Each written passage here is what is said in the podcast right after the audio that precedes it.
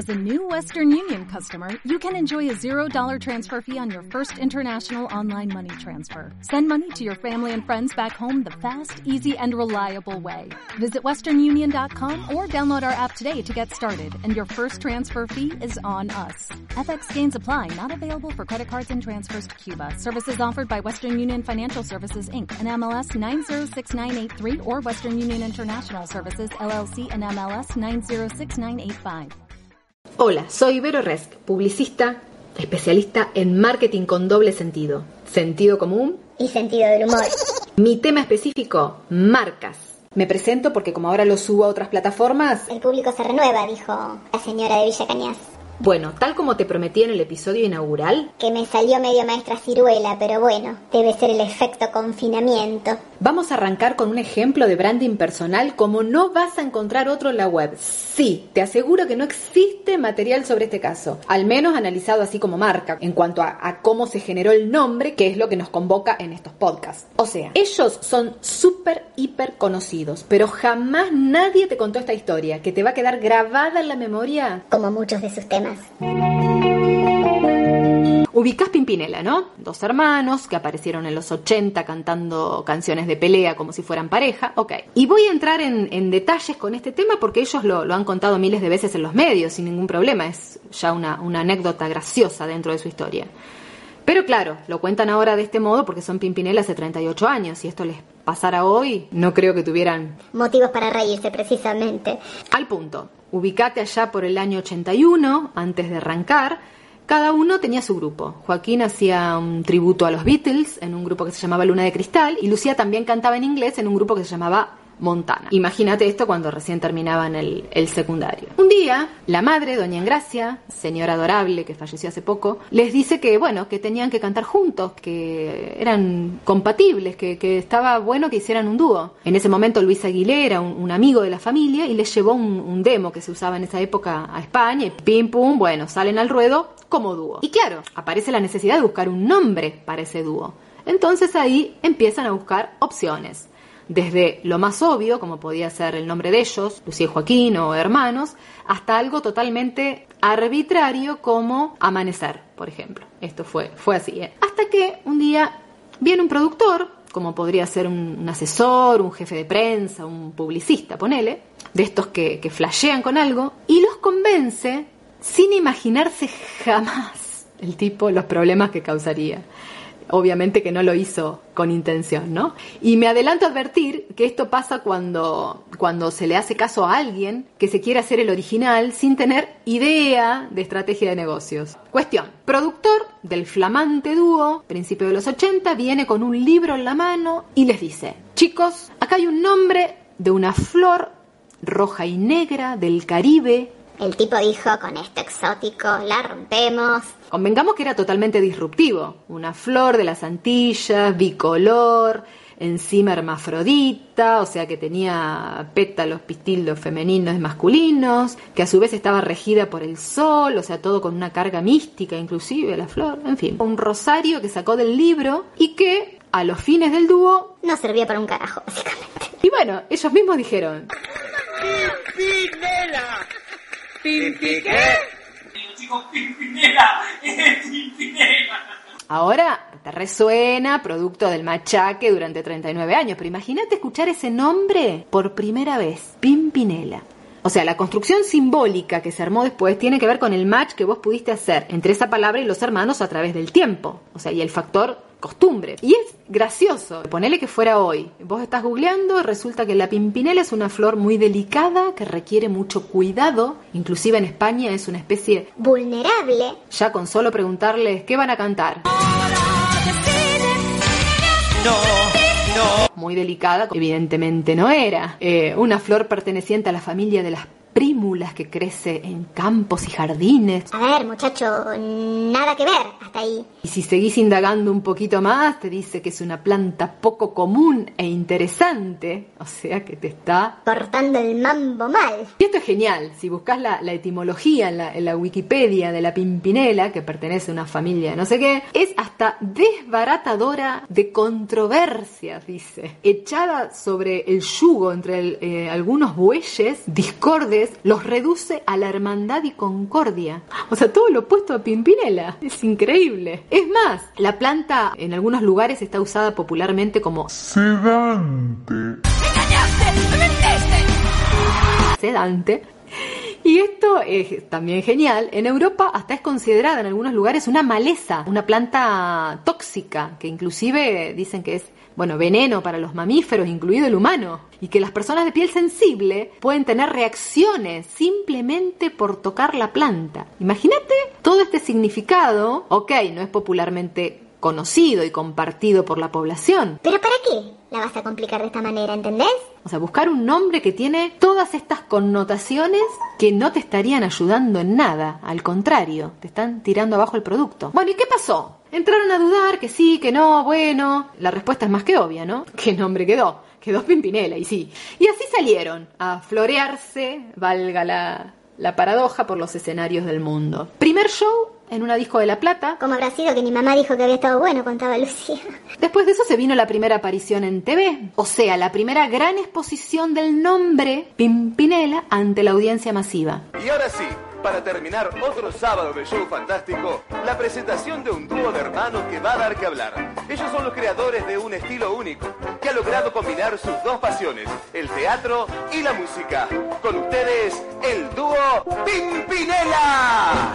Bueno, tuvieron la suerte que les tocó un horario central, ponerle un sábado 9 de la noche, y los presentan como Pimpinela. ¿no? La gente ya había empezado a escuchar el nombre Pimpinela en la radio. De hecho, el programa ese fue un éxito. En una semana vendieron la cantidad de discos que habían vendido en todo un mes. Y de golpe, por ese éxito, se encontraron con que tenían que salir a girar por toda Latinoamérica. ¿no? A medida que el disco iba funcionando en cada país, ellos tenían que ir a apoyarlo o sea, gira promocional. Pero a su vez había otra causa por la cual tenían que ir sí o sí a Venezuela, Colombia, Perú, a la tierra de la florcita, que sería Puerto Rico, ponele, es que iban apareciendo imitadores, algo que hoy parecería como insólito, ¿no? Pero bueno, era tan novedoso el formato esta invención de la canción tipo teleteatro, esta eh, interpretación mirándose a los ojos, cara a cara, que empezaron a surgir dúos que se peleaban por todos lados. Hasta que uno tuvo la genialísima idea de redoblar la apuesta de Pimpinela. Entonces dijeron, si ellos son Pimpinela, nosotros somos Escarlata. Por el libro La Pimpinela Escarlata de 1905. Sí, sí, un dúo venezolano, que eran impostores, ya partían de esa base, pero además de ser impostores, habían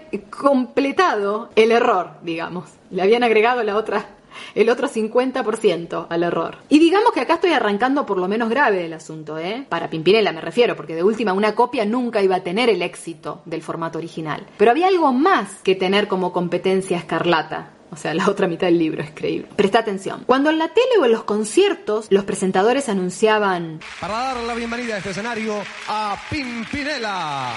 La gente disparaba para cualquier lado. Por ejemplo, algunos lo asociaban con chicos. Es el payaso Plim Plim Pimpinela.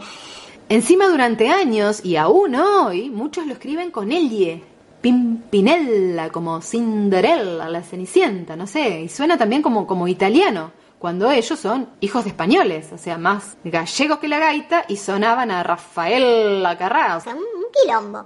Totalmente evitable. Repasemos rápido. Sonaba italiano cuando ellos dos son españoles. Sonaba infantil cuando cantaban canciones de pareja en las que se mataban. Un día les pasó que los invitó Mónica Caendambers a un programa, cuentan que se grababa en el puerto. Yo me acuerdo que hasta tenía el póster de una foto que ellos habían sacado en un barco.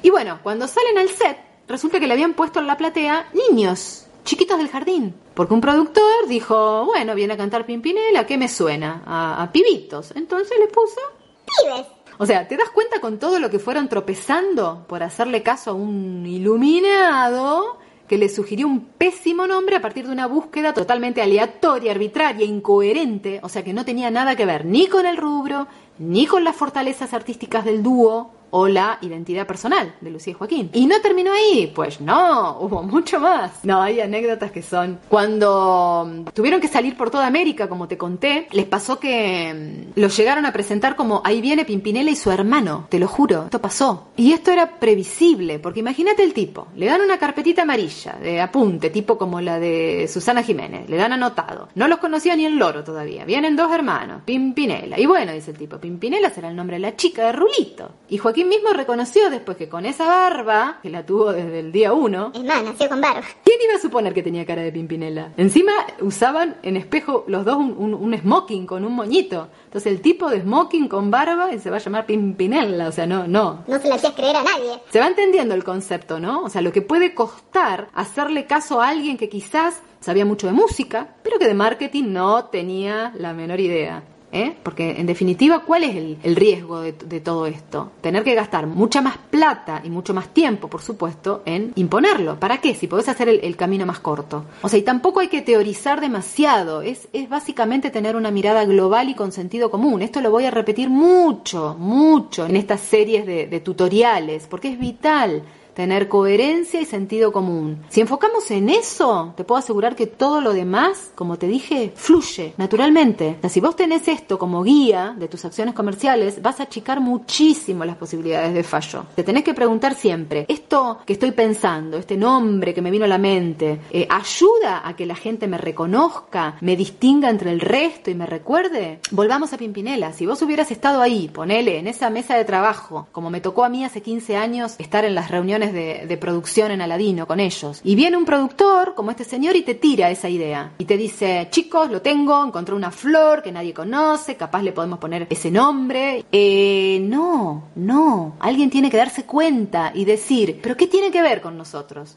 No somos del Caribe. Rojo y negro Somos de Boca, no somos ni de Newell's. ¿Qué quiero decir con esto? No precisás ni un focus group para medir la cuestión, ni una cámara Gesell, ni Big Data, no, no, no. Muy simple, poné el nombre en una hoja y consultale por lo menos a 10 personas neutrales. Obviamente que no sepan eh, en qué proceso estás, qué es lo que, lo que querés lograr, si no estás haciendo tendencioso el resultado, pero una sola pregunta basta. ¿Qué te sugiere este nombre? Dos preguntas si querés. ¿Qué es lo primero que te viene a la mente si yo te digo Pimpinela? Y ahí vas a tener la respuesta. No precisas saber ni de semántica, ni de fonología, ni de marketing. Mirá lo que te digo. Es percepción, sentido común. O sea, si la gente encara para cualquier lado, por ejemplo, uno te dice, a mí me suena una pasta italiana. El otro te dice Pimpinela y será un juego del jardín. Pimpinela, Rayuela. Bueno, hermano, le estás chingando. Y vos dirás, bueno, pero hay dos millones de grupos que tienen nombres raros. Imagínate la oreja de Van Gogh. ¿Era necesario? La oreja de Van Gogh. Sin bandera. No te- o sea, no tiene nada que ver con lo que vos estás viendo y escuchando. Acordate, por favor, siempre de algo. Al consumidor se la tenés que hacer fácil. Dale el camino más corto. Hacé que les cueste el mínimo esfuerzo encontrarte identificarte, lo que se llama recortarte del resto, que haya una conexión directa, ahora que se usa tanto lo del match, del link, es fácil. Y sin embargo, se cometen dos millones de errores todo el tiempo por no pensar creativamente, pero con lógica, porque no significa que por usar la lógica vas a coartar o condicionar la creatividad. Puede ser sumamente creativo, pero como dice Castica, con límites. Y el límite es lo que vos tenés que transmitir como concepto. Acordate de este episodio de Pimpinela en el barco. O sea, como un mal nombre termina hasta desvirtuando el posicionamiento, porque te querés imponer en el universo melódico de adultos y te meten 40 pibitos sentados con cara de... ¿Qué carajo es esto? Tráeme a piñón fijo, qué sé yo. Pregúntate, ¿qué transmite tu nombre? ¿Qué mensaje está recibiendo la gente con ese nombre? Y una vez que tengas claro eso, después se proyecta en todo, en los colores, en los medios que elegís para comunicar, en el tono de comunicación, pero siempre el punto de partida es el nombre. La piedra fundacional de tu plan de marketing es la marca. Marketing marca. Es más, en los próximos episodios te voy a contar más historias reales y concretas porque creo que es la forma más efectiva de, de aprender, tanto lo que hay que hacer como lo que no hay que hacer, cuando te toque generar tu propia marca. ¿Nos encontramos en el próximo? Adiós. Ayúdame. Pero claro que te voy a ayudar. Acá al final siempre vas a tener la placa con mi contacto para que me puedas consultar lo que necesites. Es más, si llegaste hasta acá, quiere decir que te interesa seguir aprendiendo y por eso te mereces este bonus track exclusivo de verorex.com. Y lo podemos titular ¿Quién se acuerda de Pablito? Es obviamente otro caso real que se dio cuando mm, hace 16 años estuve trabajando con los Pimpinela en Aladino, la productora Anke Estudios de Grabación, que tienen en el barrio de Abasto, en Buenos Aires. Marzo de 2004. Situación. la mesa principal de la oficina del, del primer piso en calle Jean Lloré con el entonces socio de Joaquín Galán, Oscar Mediavilla, Sí, sí, el, de, el marido de Patricia Sosa. el mismo que fue jurado en el Cantando. Ambos socios habían tomado al cordobés Pablito Tamagnini, ¿te suena? El de, el de Operación Triunfo, el que había hecho El Rey en versión salsa. Y yo sigo siendo el rey, el rey sigo siendo yo. Un hallazgo. Bueno, Telefe Música, que estaba a cargo de Martín Alfiz, ya lo había descartado del, del staff efímero, post-furor de TV. Era un éxito prestado, digamos. Pasaba el programa y los pibes, nada, descartables, porque es así. Bueno, ese día, marzo del 2004, Joaquín, después de una charla donde habíamos analizado lo que había dejado como saldo el, programa este, del reality, me dijo, ¿por qué no le comentás a Oscar, Mediavilla, lo que pensás de estos chicos? Bueno, la verdad que me puso en un compromiso, pero bueno, si hay algo que por lo que me caractericé siempre es por ir con la verdad. Que no ofende, lo que no tiene remedio. Entonces dije, bueno, ahí vamos, que se banque lo que, lo que pienso, que no, no era precisamente lo que seguramente quería escuchar. Le mostré un par de fodas de los cuadros analíticos que habíamos hecho sobre Luciano, Pablito Tamagnini, Claudio Basso, José García, te acordarás de esa, de esa camada. Los fodas que había hecho yo sobre los ganadores. El eh, Pablito este había salido segundo, ¿no? Y empecé por el ineludible primer punto, que era el nombre del flaco, del producto que ellos habían tomado como para lanzar al mercado, ¿no? Entonces le digo, bueno, Pablito parte de un problema que es la marca, porque ya está, por ejemplo, Pablito Ruiz. Así, se lo largué sin filtro, a media villa, ¿eh? Y entonces me dice, ¿pero quién se acuerda de Pablito? Me retrucó como diciendo, mirá con qué me sale esta, mientras el chico cante bien, ¿qué tiene que ver el nombre? Y menos que sea un nombre que la gente ya se olvidó. Bueno, le contesté, yo no sé de música, pero desde el marketing te puedo decir que si no arranca con una buena marca, como diciéndole, se le va a hacer cuesta arriba al pibe. Yo sí sé de música, fue la respuesta tajante de Mediavilla. Bueno, en ese momento yo dije, caramba. La verdad que ahí entendí por qué en toda la historia de la sociedad, entre él y Joaquín, de Naladino, no pudieron meter ni un corista en el mercado. Bueno, salvo que consideren éxito a, Javier Pastrana y a Javier Iglesias, el hijo no reconocido de, Julio. Es más, te diría así al margen, ¿no? El mayor descubrimiento que hicieron fue el de la Rosarina Lola Ponce, que en realidad se consagró cuando se cortó sola y ganó el casting para el, el musical Notre Dame de París en Italia, donde después tuvo fama por ganar en San Remo, por salir con Mariano Martínez. Anche Berlusconi. Pero todo eso fue cuando los entendidos de música, Galán Mediavilla, eh, ya la habían descartado del, del catálogo, ¿no? O sea que tampoco, digamos que el señor me podía dar cátedra de visión comercial en lo musical. Porque más allá de su propia mujer, no sé qué produjo, pero bueno. Volviendo a Pablito. La realidad fue que tres años más tarde de aquella reunión, el Pablito de...